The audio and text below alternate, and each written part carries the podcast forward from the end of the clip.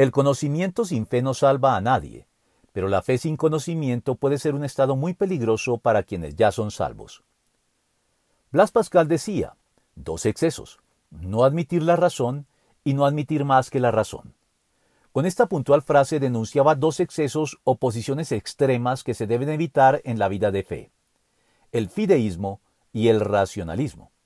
El racionalismo es, como su nombre lo indica, no admitir más que la razón, es decir, hacer de la razón humana el último tribunal de apelación para dirimir todo asunto, por encima incluso de la revelación, como lo han terminado haciendo la teología liberal en las toldas cristianas. Y el fideísmo es, también como su nombre lo indica, no admitir la razón, haciendo de la fe, del latín fides, no sólo lo principal en el cristianismo, como de hecho debe serlo, sino lo único, pues el fideísmo se define como la doctrina que afirma que a Dios no se puede llegar mediante la razón, sino únicamente mediante la fe, y que por lo tanto el razonamiento es irrelevante a la creencia religiosa.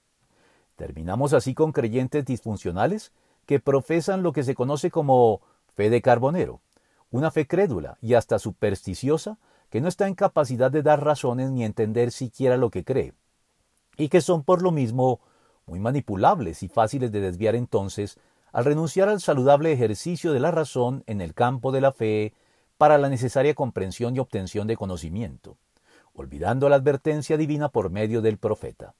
Pues por falta de conocimiento mi pueblo ha sido destruido. Puesto que rechazaste el conocimiento, yo también te rechazo como mi sacerdote. Ya que te olvidaste de la ley de tu Dios, yo también me olvidaré de tus hijos. Oseas 4:6